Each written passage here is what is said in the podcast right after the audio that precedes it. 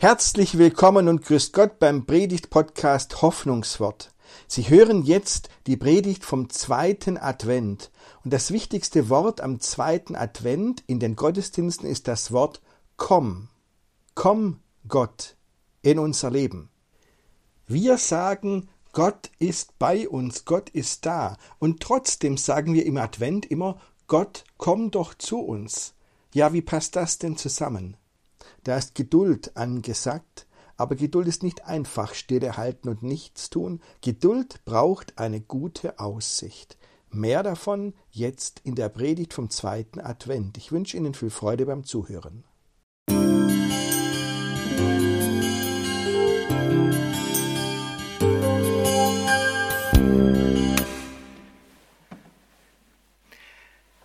Liebe Gemeinde,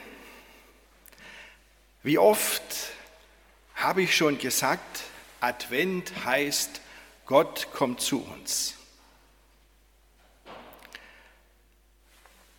Und dann denke ich aber wieder, ja, wenn Gott erst zu uns kommen muss, ist er denn nicht da?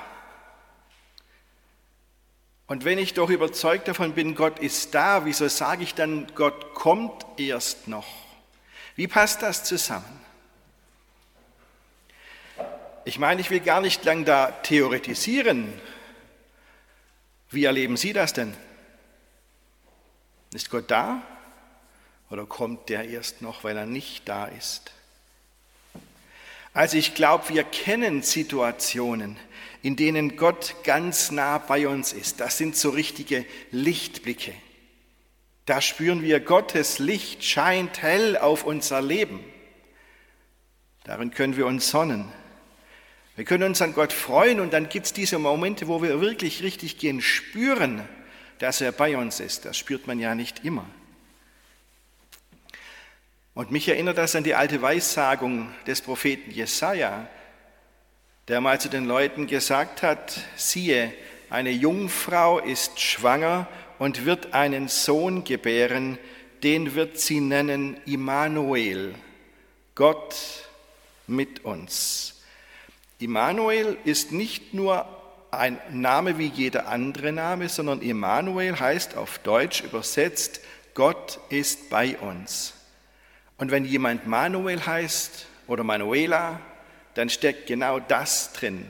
Der Name ist Programm. Gott ist bei uns. Und wir glauben fest, dass das Jesus ist, dieses Kind, das da geboren ist.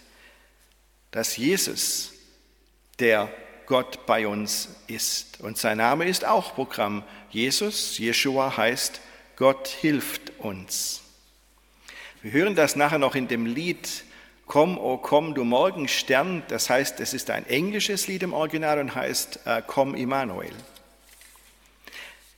Es gibt diese Situationen, wo wir merken, Gott ist ganz nah bei uns.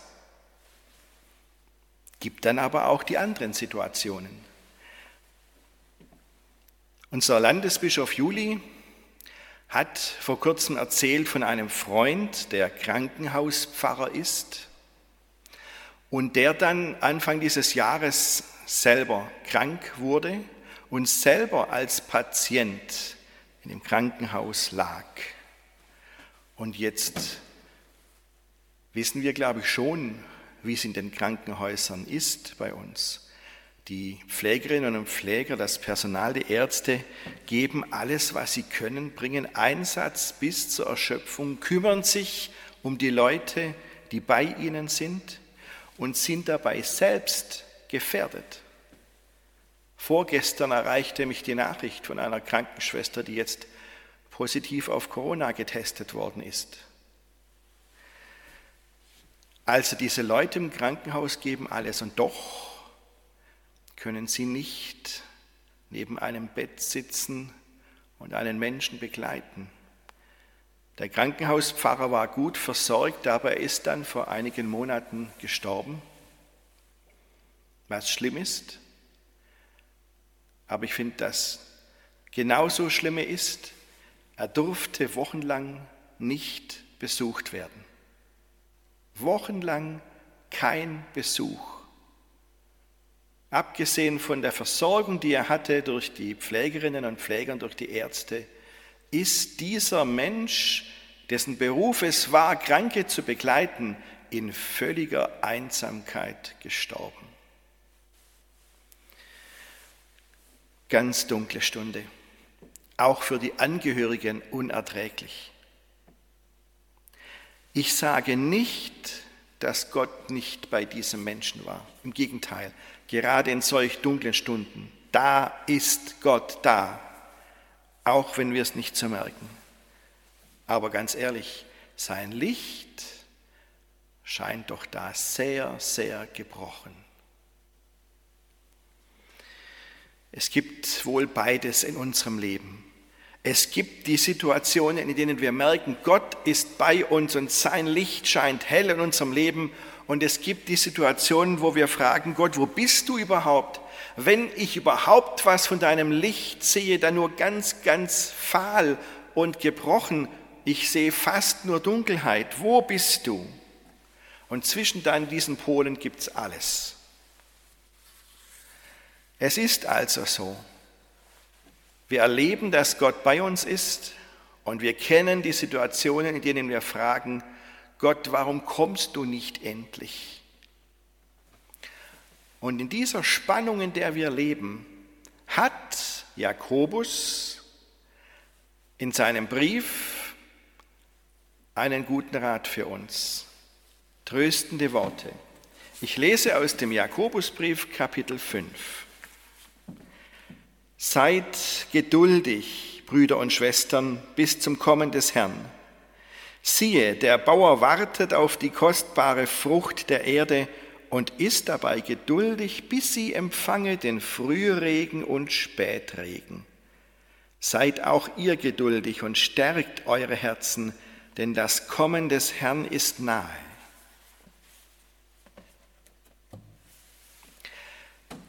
Seid geduldig.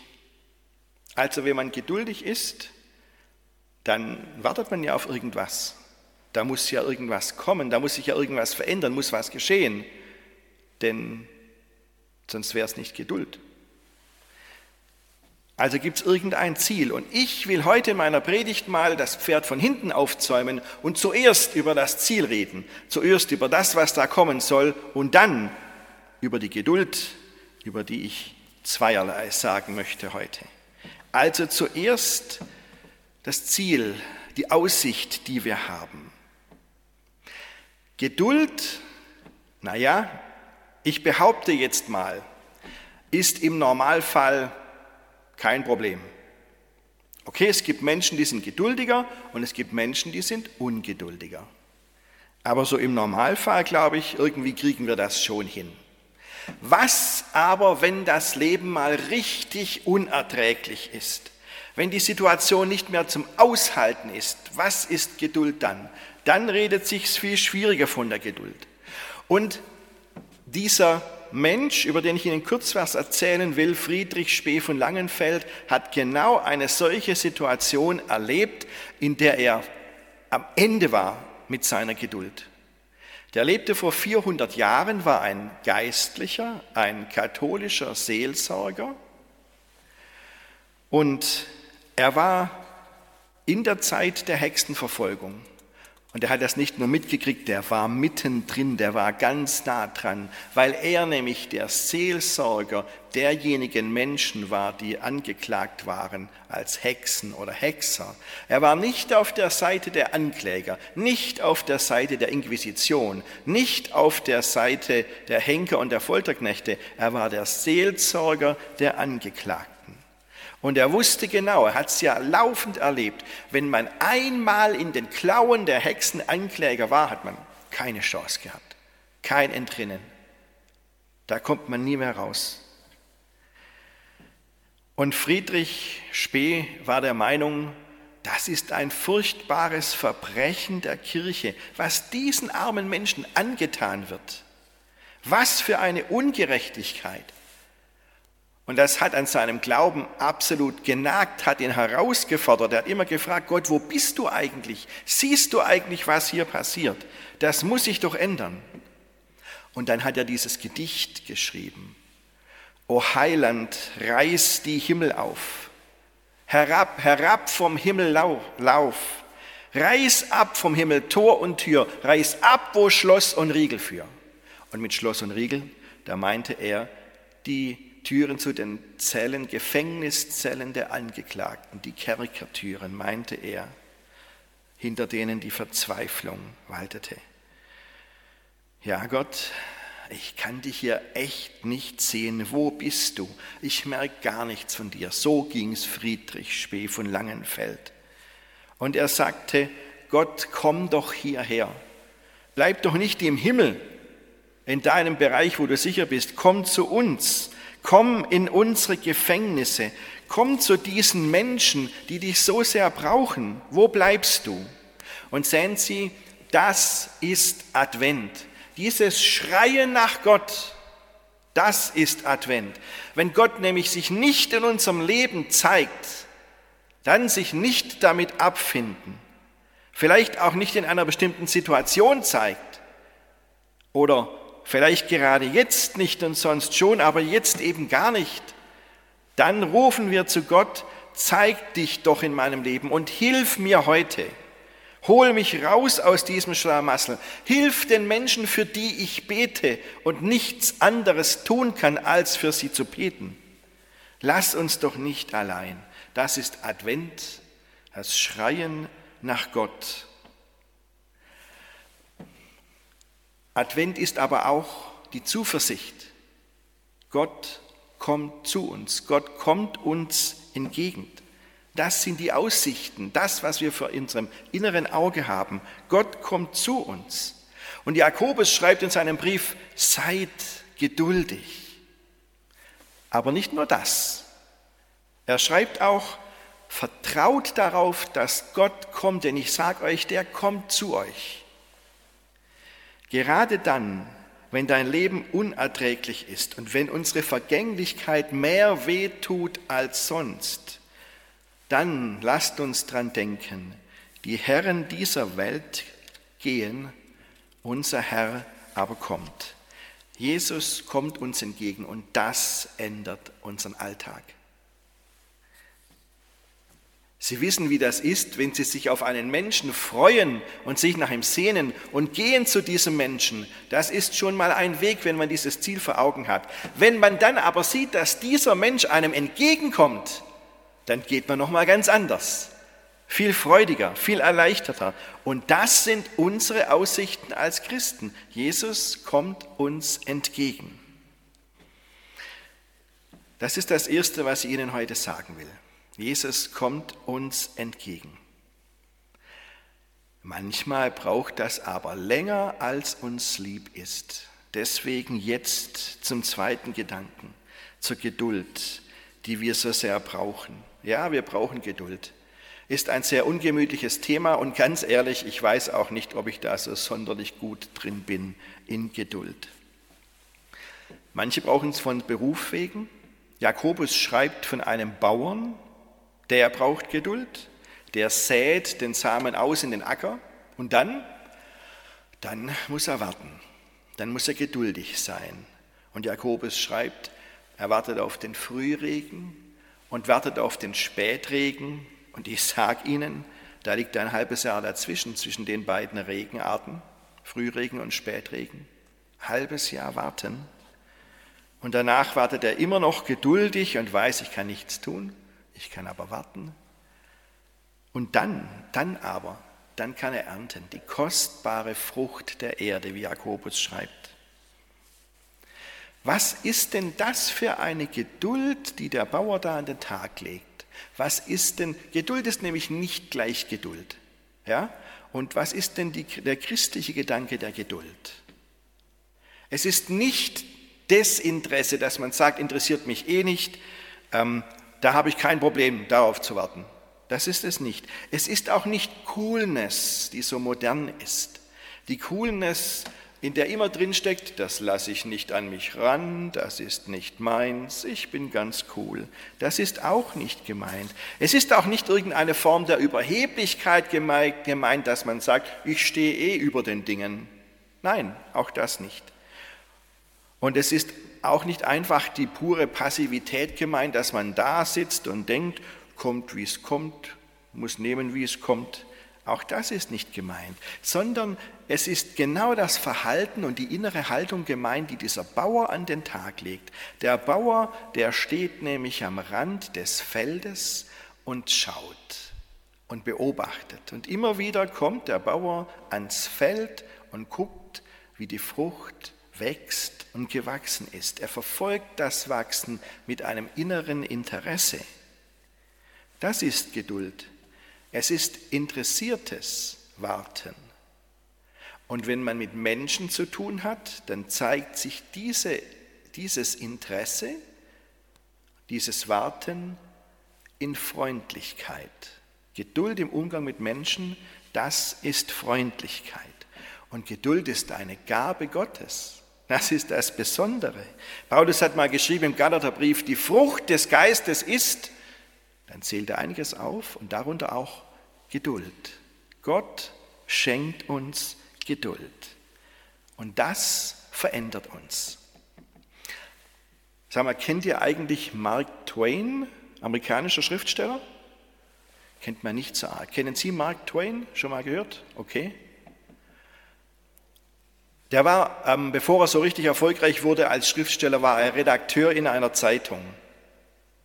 Und da hat er mal einen Klagebrief eines 17-Jährigen bekommen. Und der 17-Jährige hat ihm geschrieben, Herr Twain, ich verstehe mich nicht mehr mit meinem Vater. Er ist rückständig und hat keinen Sinn für Modernes. Was soll ich tun? Und Mark Twain schrieb ihm einen Antwortbrief. Ich kann Sie gut verstehen, schrieb er. Als ich 17 Jahre alt war, war mein Vater ebenso ungebildet. Aber haben Sie doch bitte Geduld mit so alten Leuten. Sie entwickeln sich eben langsamer. Zehn Jahre später, als ich 27 Jahre alt war, hatte er so viel dazu gelernt, dass man schon ganz vernünftig sich mit ihm unterhalten konnte.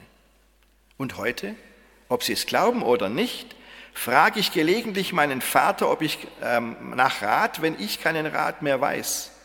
Es ist verblüffend, was der alte Herr in der Zwischenzeit alles dazugelernt hat. So schreibt Mark Twain an diesen 17-Jährigen. Ja, wenn man Geduld hat, dann verändert sich so einiges. Und da darf es einen nicht überraschen, wenn man sich selber verändert. Geduld verändert uns, verändert unsere Einstellung zu den Dingen. Manches löst sich dann auch von selbst, aber das Schöne ist, weil Geduld eine Gabe Gottes ist, können wir Gott um Geduld bitten. Und das ist das Erste, was ich Ihnen zur Geduld sagen möchte. Es ist eine Gabe Gottes, die viel verändert, wenn wir sie durchleben. Und wir können Gott um Geduld bitten. Geduld hat aber noch eine andere Seite und das ist mein dritter Gedanke heute. Die andere Seite der Geduld.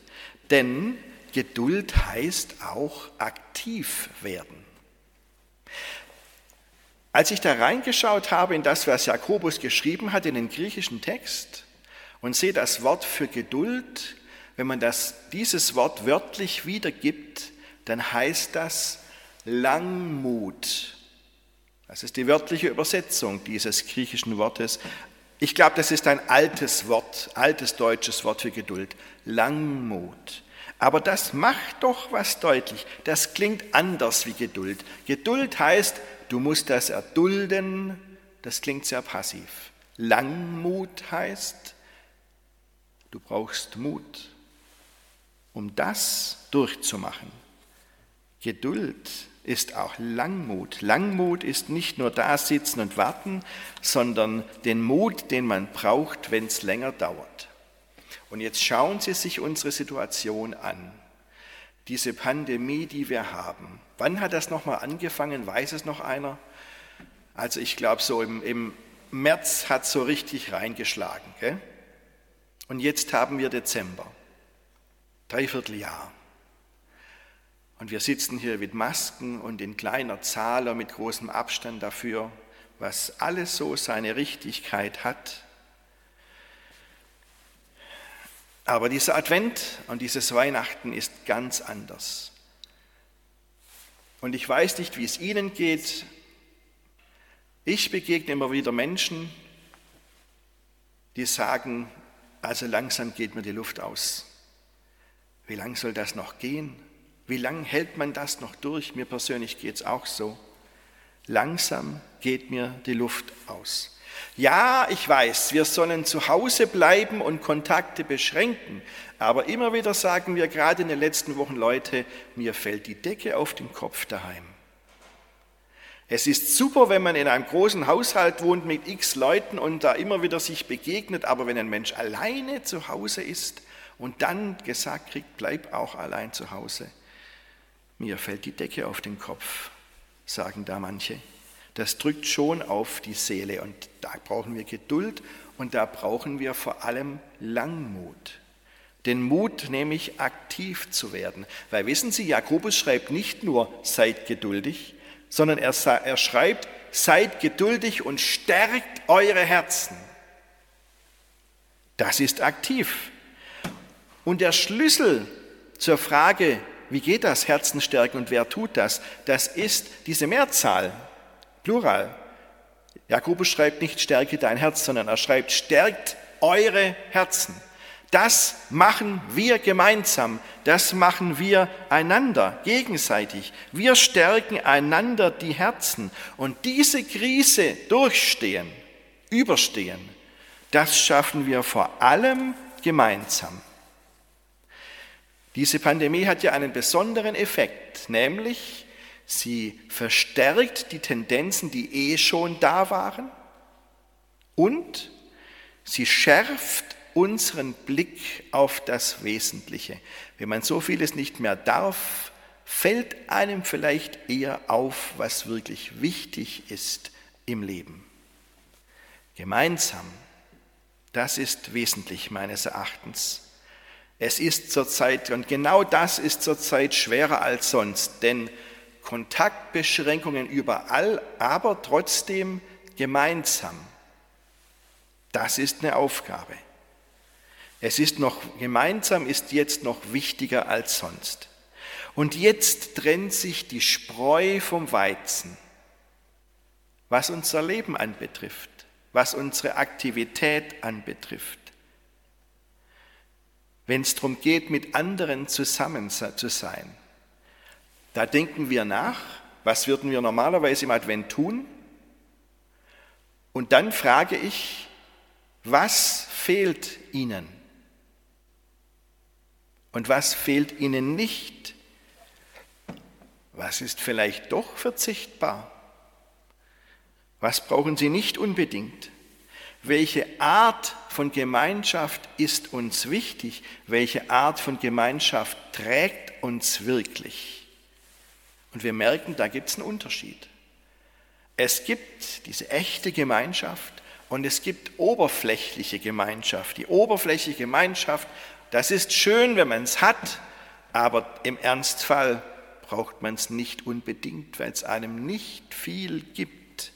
Aber diese echte Gemeinschaft, die wirklich trägt, das ist das, worauf es ankommt. Und wer sind die Menschen, die wir da um uns haben wollen, bei denen wir uns wohlfühlen? Sind es unsere Freunde? Ist es unsere Familie? Ich weiß, dass es nicht bei allen die Familie ist. Ist es die Gemeinde? Ist es unser Zusammenleben als Christen, wenn wir gemeinsam Bibel lesen oder gemeinsam beten? Oder ist es das, was wir jetzt gerade machen, nämlich wir sind hier und haben unseren Gottesdienst und doppelt und dreifach so viele Menschen sind zu Hause am Bildschirm dabei. Diesen Gottesdienst machen wir für alle. Jetzt fällt uns deutlicher als früher ins Auge, was uns wirklich trägt. Und wir unterscheiden davon, was wir nicht unbedingt brauchen. Also stärken wir gegenseitig unsere Herzen, indem wir uns mit dem beschäftigen, was wir wirklich wertschätzen, was uns trägt, was uns hilft. Und zeigen wir Mut, Langmut, wenn es wieder lang dauert, bis die Situation erträglich wird. Weil wissen Sie, Friedrich Spee von Langenfeld, der hat nicht nur zu Gott gerufen und geschrien und seinen persönlichen Advent gehabt, hat nicht nur dieses Lied geschrieben, O Heiland reißt die Himmel auf, nein, er hat ein Buch geschrieben. Ein Buch über die Hexenverfolgung, über die Theologie, die dahinter steckt. Ein sehr kritisches Buch, in dem er die Kirche angeklagt hat und gesagt hat, das geht überhaupt gar nicht. Und viele Menschen, die das Buch gelesen haben, er hat es natürlich unter einem anderen Namen veröffentlicht, um sicher zu sein, viele Menschen, die es gelesen haben, die haben dann gesagt, Mensch, der hat recht, wir müssen damit aufhören. Dieses Buch hat vielen Menschen das Leben gerettet, wirklich das Leben gerettet, weil sie nicht mehr als Hexen verurteilt wurden. Wir müssen nicht ein bahnbrechendes Buch schreiben, aber stärken wir einander. Haben wir Mut für uns und den Mut für andere. Geduld und die Freundlichkeit, wenn wir nämlich gute Aussichten haben. Die Herren dieser Welt gehen, unser Herr aber kommt. Amen.